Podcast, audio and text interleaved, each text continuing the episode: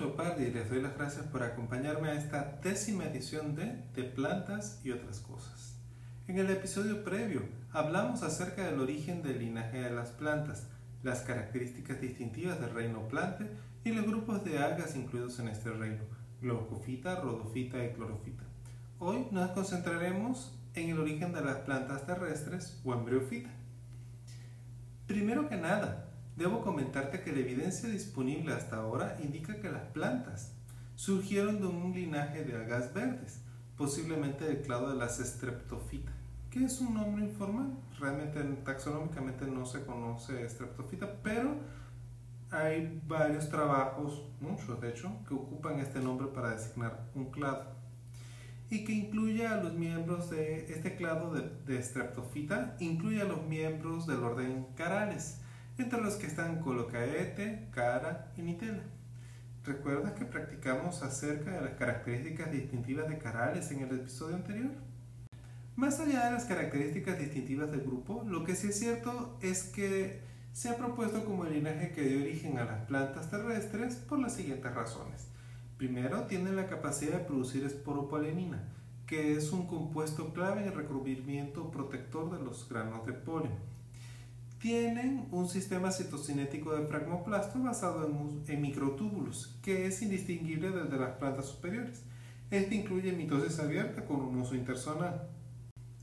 Su placa celular se forma centralmente y progresa de forma centrífuga, los plasmodesmos primarios tienen una estructura que es comparable a las plantas superiores. Poseen además un patrón complejo de ramificación del talo, como resultado de la adquisición de la capacidad para cambiar en 90 grados la polaridad de la división celular. Las células apicales meristemáticas del talo son similares a las de las plantas, aunque carecen de más de dos caras de corte. Las caras de corte se refieren a las direcciones en las que puede ocurrir la división celular y están relacionadas con la complejidad del cuerpo vegetal como practicaremos en el próximo episodio. Los tejidos tridimensionales están conformados por conjuntos de células relacionadas y existe especialización celular dentro del cuerpo de la planta. La división celular puede ser asimétrica. En este grupo de algas en carales, la placenta está presente y se manifiesta como células de transferencia especiales en la base del oogonio. Existe una conexión con el gametofito y retención de la generación diploide. La estructura flagelar de las células móviles es similar a la encontrada en las células espermáticas de las embriofitas flageladas.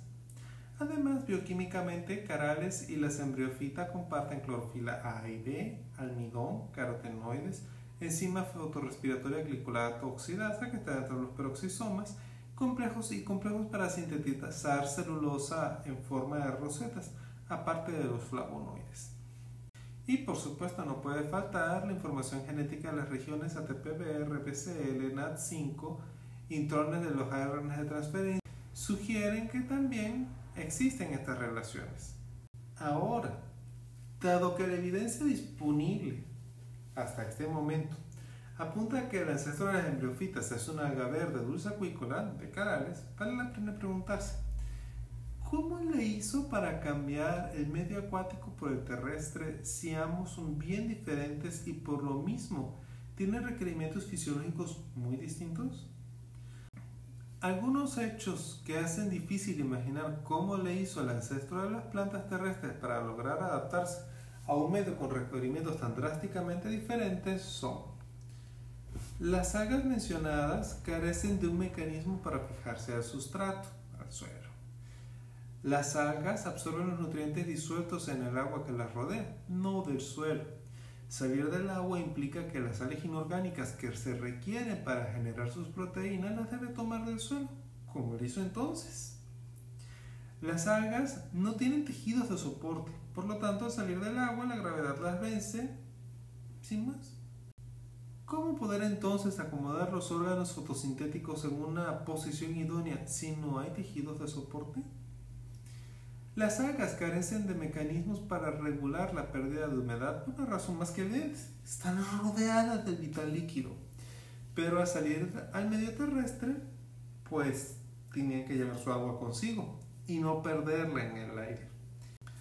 Esto de retener el agua, al igual que el soporte contra la gravedad, tanto en plantas como en animales, generó un dilema, que finalmente fue resuelto, pero lo generó. En las algas verdes no existe un sistema de transporte de agua y fotosintatos por el cuerpo vegetal por una razón muy simple. No solo están rodeadas de agua, sino que prácticamente todo su cuerpo hace fotosíntesis y suelen tener muy pocas células de espesor. Por lo tanto, ¿para qué requerirían en el agua un sistema de este tipo? Sin embargo, en la tierra es indispensable si la planta busca tener tallas superiores a unos pocos centímetros. En las algas, el sistema reproductivo estaba diseñado para funcionar en el agua y lo sigue estando. Pero dispersar gametos, cigotos o cualquier tipo de espora en la tierra es un reto muy diferente por las restricciones que impone el aire seco y la gravedad. Como ves, los problemas que enfrentaron los ancestros de las plantas no eran precisamente fáciles de superar, pero siempre hay alternativas. Lo primero es que algunas algas desarrollaron simbiosis con ciertos hongos formando organismos como los líquenes. En este tipo de organismos, el hongo brinda protección, humedad y acceso a sales inorgánicas al alga y a cambio esta le ofrece los carbohidratos que produce con la fotosíntesis. Este tipo de relaciones son muy exitosas y aún persisten, pero a partir de ellas es posible que evolucionasen otras como las micorrizas. Ya con, con la posibilidad de tener acceso a los nutrientes es posible que haya evolucionado la multicelularidad ya en los vegetales colonizando la Tierra.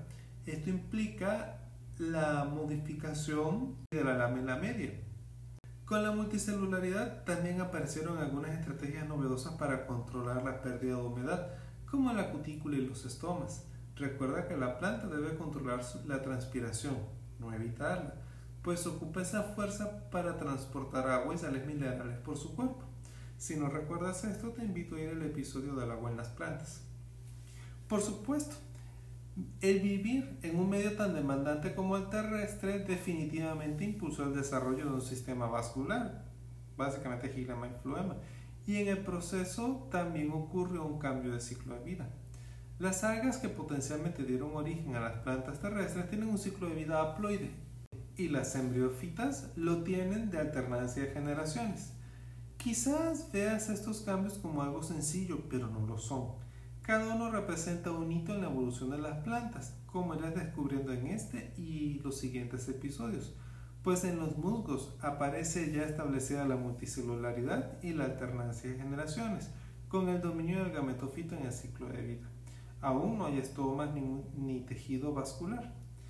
De hecho, el cambio del ciclo en el ciclo de vida de haploide a alternancia de generaciones es algo que aún hoy se sigue, se sigue debatiendo. Y hay dos teorías. Una propuesta por Bauer en 1908 y otra es la teoría homóloga planteada por Printheim y mejorada por Fritsch en 1916.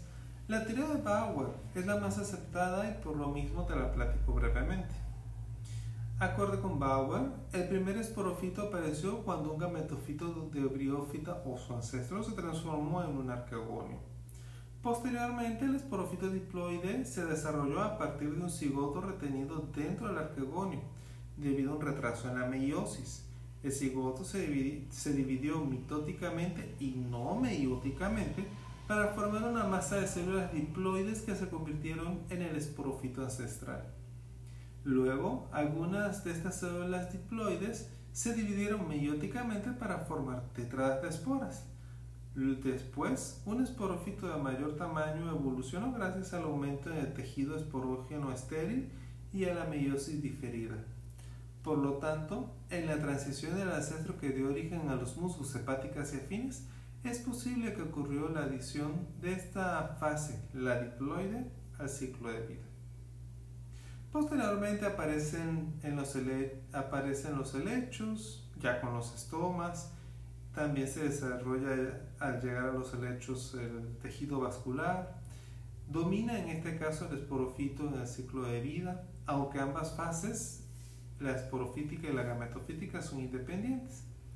En gimnospermas, que les abordaremos en la segunda temporada, ya aparecen establecidas las semillas y el cambio vascular, mientras que en las angiospermas, que también las trataremos en la siguiente temporada, aparte de esto tienen un sistema más eficiente de reproducción con flores y frutos. Para entender un poco mejor cómo fue el proceso conforme a la información del registro fósil, a continuación voy a relatarte un poco de lo que dicen los paleobiólogos. Fue la secuencia de hechos y te describiré brevemente los periodos geológicos y lo que más o menos ocurrió en cada uno. Las primeras plantas invaden el medio terrestre en el periodo ordovícico, que abarca más o menos desde hace 485 hasta 443 millones de años antes del presente. Durante este periodo, los principales fósiles marcadores, que son aquellos con los cuales se distingue el periodo de otros, son los graptolitos, que son hemicordados coloniales, y los conodontes, que son vertebrados verniformes. La parte media del Ordovícico fue un momento complejo. Todavía no había en la superficie terrestre vida como la conocemos hoy, pero los ecosistemas globales vivieron un evento de diversificación que llevó a triplicar la variedad de seres vivos, por supuesto que en los mares, que era donde estaba la gran mayoría. Hay una diversificación importante de los vertebrados. Entre otros grupos aparecen los foraminíferos. Es posible que entre los eventos que promovieron la diversificación se encuentren el endemismo y elevados niveles del mar. Esta radiación del ordovícico, a diferencia de la del cámbrico, ocurrió a niveles taxonómicos bajos, o sea, a nivel de familias, géneros y especies. Un cambio interesante es que durante este tiempo Gondwana se mueve hacia el polo sur iniciando una glaciación y que hacia finales de este periodo ocurren dos eventos de glaciación que causaron por lo mismo dos olas de extinción que afectaron fundamentalmente a los organismos marinos. ¿Por qué? Pues básicamente porque en el medio terrestre la vida era muy pobre. El primero de estos eventos ocurre durante un enfriamiento inicial y la segunda fase durante el incremento del nivel de los mares y las condiciones anóxicas que generaron estos eventos y su mortandad respectiva durante el fin de la segunda glaciación. Estos eventos de extinción en conjunto califican como uno de los mayores de la historia. Sin embargo, durante mientras esto ocurría en los mares, las primeras plantas procuran abandonar el medio acuático y colonizar la tierra. Y con ello aparecen los primeros líquenes y en su momento las primeras hepáticas u organismos similares. Luego del ordovícico viene el silúrico, que abarca el periodo comprendido entre los 443 y los 419 millones de años antes del presente. Durante el silúrico inicia una recuperación de la extinción masiva que ocurrió hacia finales del ordovícico. De hecho, el inicio exacto de este periodo se encuentra en un punto, en un punto donde hay un evento generalizado de anoxia oceánica que produjo vastos yacimientos ricos en hidrocarburos. Durante el silúrico las variaciones climáticas latitudinales son similares a las que existen hoy y además había glaciares sobre los 65 grados de latitud y regiones áridas a los 40 grados de latitud. Durante este periodo Gondwana se mueve más hacia el sur y se forma la Eurasia por la convergencia de Siberia y Laurentia, que pues Laurentia corresponde a lo que es hoy Norteamérica y aparte también se les pegó Báltica, que corresponde a Europa. El fósil marcador del silúrico es Achidograptus ascendens. Una cosa interesante en el mundo marino de este periodo es que la diversidad de graptolitos tuvo dos picos, ambos seguidos por caídas abruptas. Además, los mares del silúrico tuvieron una variedad amplia de peces no mandibulados, los telodontos, y de peces mandibulados, como los acantodios, que aparecen hacia finales de este. En la Tierra aparecen las primeras plantas vasculares, las riñofitas y las licofitas. De hecho, estas llegaron a ser tan comunes que sus esporas se encuentran ampliamente dispersas por el mundo en ambientes terrestres y costeros. Un fósil representativo, de hecho, el primer fósil de una planta vascular corresponde a Coxonio. De ahí derivan estas riñofitas y licofitas. En la Tierra, durante el tiempo en que vivieron estas plantas, el clima fue en general cálido, solo con un periodo breve en el que la temperatura tendió a disminuir. Este periodo, el silúrico, concluye con el primer ecosistema verdadero funcionando, ya que aquí hay animales como los miriápodos interactuando con las plantas, y con una catástrofe llamada evento Clonk, en la que ocurre una perturbación del ciclo de carbono y por lo mismo un enfriamiento rápido que marca el inicio del devónico. Del silúrico sigue el devónico. Este periodo abarca de 419 hasta los 358 millones de años antes del presente. Durante este periodo, el fósil marcador es Monograptus uniformis uniformes, aunque también hay un cambio importante de especies de conodontes y un cambio sustantivo en la cantidad de carbono, lo que coincide con el evento Clonk mencionado hace un momento. Durante el Devónico, desde el punto de vista climático, el devónico temprano y tardío fueron más bien cálidos, mientras que el devónico medio tendría a ser frío. En Gondwana es posible que se experimentaran episodios de glaciaciones durante el devónico tardío y el carbonífero temprano. Además, durante este periodo se inicia la formación de Pangea y con ello sistemas de cordilleras con todo lo que esto implica. Hacia mediados del Devónico se extinguen los raptoritos, pero incrementa la diversidad de los amonoides. Es interesante que los ecosistemas marinos, los depredadores eran como grandes escorpiones, nautiloides, ortocónicos y diversidad de peces y de organismos relacionados. Durante este periodo se diversifican los peces óseos, así como en la primera mitad del Devónico son comunes los peces con armadura tipo teraspidomorfos, mientras que en la segunda mitad aparecen los placodermos.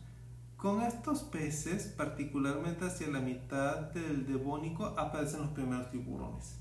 Un patrón interesante del devónico es que si bien se caracteriza por un aumento en el tamaño promedio de los vertebrados marinos, hacia el final y de manera repentina, pues estos simplemente colapsan. Pero mientras esto está ocurriendo en el devónico en los mares, en la tierra, las plantas se hacen progresivamente más complejas y surgen los primeros árboles y con ellos los primeros bosques.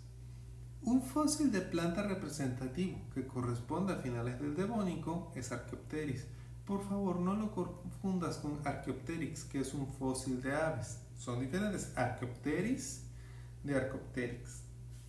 La aparición de estos bosques se relaciona a su vez con el desarrollo de suelos más maduros y posiblemente también tenga que ver con los eventos de enfriamiento de finales del, del devónico por la captura de carbono. Durante este tiempo también evolucionan los insectos, las arañas y aparecen los primeros tetrápodos semiacuáticos, que se hacen más comunes hacia finales del devónico tardío. Todo esto relacionado con el desarrollo de los primeros bosques. Aquí quiero destacar que si bien las primeras plantas invaden el medio terrestre durante el ordovícico y en el silúrico hacen su aparición las primeras plantas vasculares, es hasta el devónico que son capaces de alcanzar mayores tallas. Y a partir de ahí empiezan una diversificación espectacular que se manifiesta de manera elocuente en los bosques de Archaeopteryx que dominaron Gondwana durante finales del Devónico y todos los grupos que aparecieron posteriormente.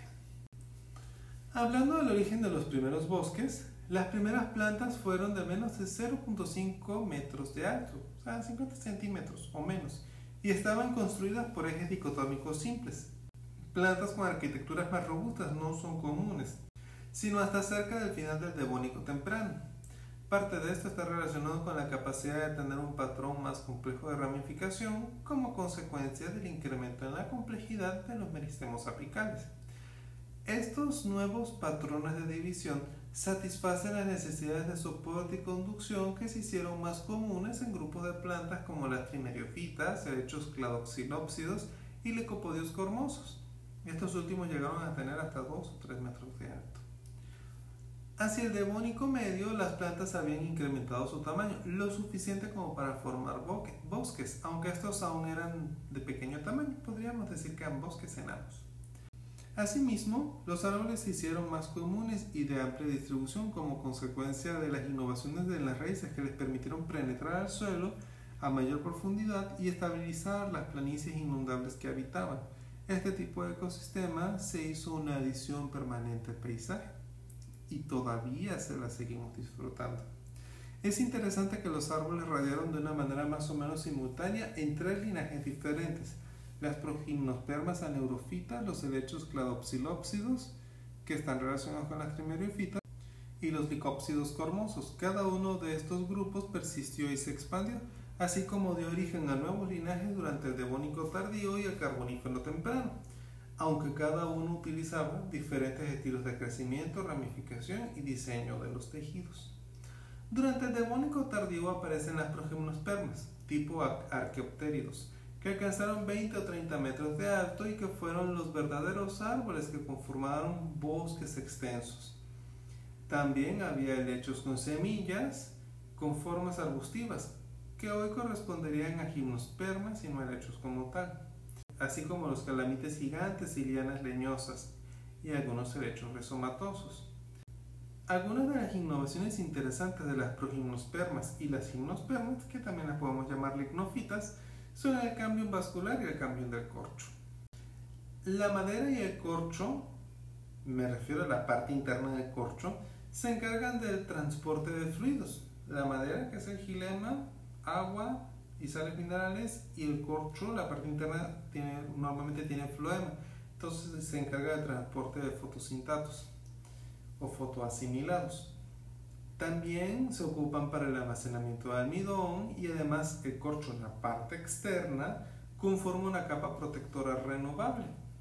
Las progimnospermas aneurofitas y los helechos con semillas fueron plantas arbustivas con un menor crecimiento del cambio, pero con redes de corteza profundamente conectadas o interconectadas con los haces vasculares, lo cual las hizo flexibles Curiosamente, estas plantas tenían un patrón de ramificación desigual que producía árboles fuertemente ramificados o troncos no ramificados con una corona de hojas al final, que tenían como resultado formas finales predecibles y organismos de vida corta con limitadas posibilidades de recuperarse de algún daño. Normalmente estas plantas formaban conjuntos densos en los que al estar agregados se daban soportes unas a otras. Los árboles cladoxilópsidos Tenían troncos densamente ramificados, no muy altos, unos 2 o 3 metros, con bases robustas, de donde las raíces ramificadas emergían. Internamente las ramas tenían conjuntos de xilema y estaban separados pero interconectados. La médula de estos frecuentemente estaba conformada por un tejido laxo y el córtex que era mayoritariamente parenquimatoso. Las fibras se encuentran ausentes y no hay cambio en el corcho. Aunque la reproducción coronal fue muy común en los grupos de herbáceas del Devónico, la mayor parte de los árboles liberó esporas como único medio de reproducción. La distancia que podían recorrer las esporas estaba relacionada con su tamaño, flotabilidad, velocidad del viento y la altura a la que era liberada. De hecho, hay dos síndromes que caracterizaron a los primeros árboles. Las homosporas de vida libre, que son gametofitos potencialmente bisexuales, y las heterosporas también de vida libre, que son más dependientes de las reservas que proporcionaban los progenitores. Este último síndrome al parecer estuvo más relacionado con la aparición de los árboles. Hacia finales del Devónico, la heterosporía de las plantas está establecida y es única porque tanto el gametofito femenino como el masculino son parásitos lo que hace su crecimiento independiente de la disponibilidad de agua, luz, mutualismo de hongos y otros factores. El siguiente paso, que estuvo vinculado con, precisamente con la consolidación de esta heterosporia, fue la aparición de las semillas en las gimnospermas, que posiblemente también fue una adaptación a ambientes más secos, aunque esto lo discutiremos en más detalle cuando platiquemos de las gimnospermas. Algo que también debes considerar es la posibilidad de que además de lo descrito hasta ahora, existiese una fuerte competencia por factores limitantes como la luz, que podría haber promovido el incremento en el tamaño de los árboles, así como que los cambios en la cantidad de dióxido de carbono estuviesen relacionados con las modificaciones en el tamaño de la lámina. Ahora, para entender mejor estos cambios, es momento de presentarte en la próxima emisión las características generales de los musgos y en la siguiente a los helechos pues por hoy hemos llegado al fin de esta plática. Antes de despedirme, quiero que recuerdes que hoy hablamos acerca de la invasión del medio terrestre por las plantas. Quisiera que recordaras que un alga de agua dulce es el ancestro común de las plantas terrestres. Que para que esta planta pudiera invadir el medio terrestre, posiblemente se asoció primero con un hongo y a partir de allí, poco a poco fue generando las adaptaciones necesarias para poder vivir en el medio terrestre. Considéralo porque el ambiente acuático es completamente diferente al ambiente terrestre. Y para poder vivir en ese ambiente terrestre hay que tener sistemas de anclaje al sustrato, de absorción de nutrientes, hay que desarrollar tejidos de soporte, mecanismos para transporte de líquidos, silema fluema, en el caso del cuerpo vegetal, limitar la pérdida de agua por el cuerpo a través de la evolución de una capa protectora, adquirir el control de la transpiración con estructuras novedosas, que son los estomas, desarrollo, el desarrollo de mayores talles implicó la evolución de meristemos intercalares como el cambio vascular y el cambio de corcho, así como el desarrollo de semillas y en su momento flores y frutos. Nada de esto ocurrió de la noche a la mañana, pues aunque tal vez se dice rápido, son cientos de millones de años de evolución. Recuerda, iniciaron en el ordovícico, todo el silúrico y hasta el devónico ya empiezan a formar bosques que luego se van haciendo cada vez más espectaculares, hasta llegar a lo que tenemos hoy. También quisiera que recordaras que la invasión del medio terrestre por las plantas a la larga se convirtió en la punta de lanza que terminaría por atraer a otro grupo de organismos para conformar ecosistemas funcionales precisamente en el medio terrestre. Insectos, arácnidos, aprovecharon a las plantas y los vertebrados posiblemente salieron buscando el alimento que estaba en estos bosques primitivos. Que eso es otra una historia que podríamos platicar en otro momento. Si tienes dudas o comentarios sobre lo platicado en este episodio o en los previos, puedes enviarme un mensaje a mi cuenta de Twitter, arroba leopardiverde. Soy Carlos Leopardi y esto fue De Plantas y otras cosas. Muchas gracias por acompañarme y hasta la próxima emisión.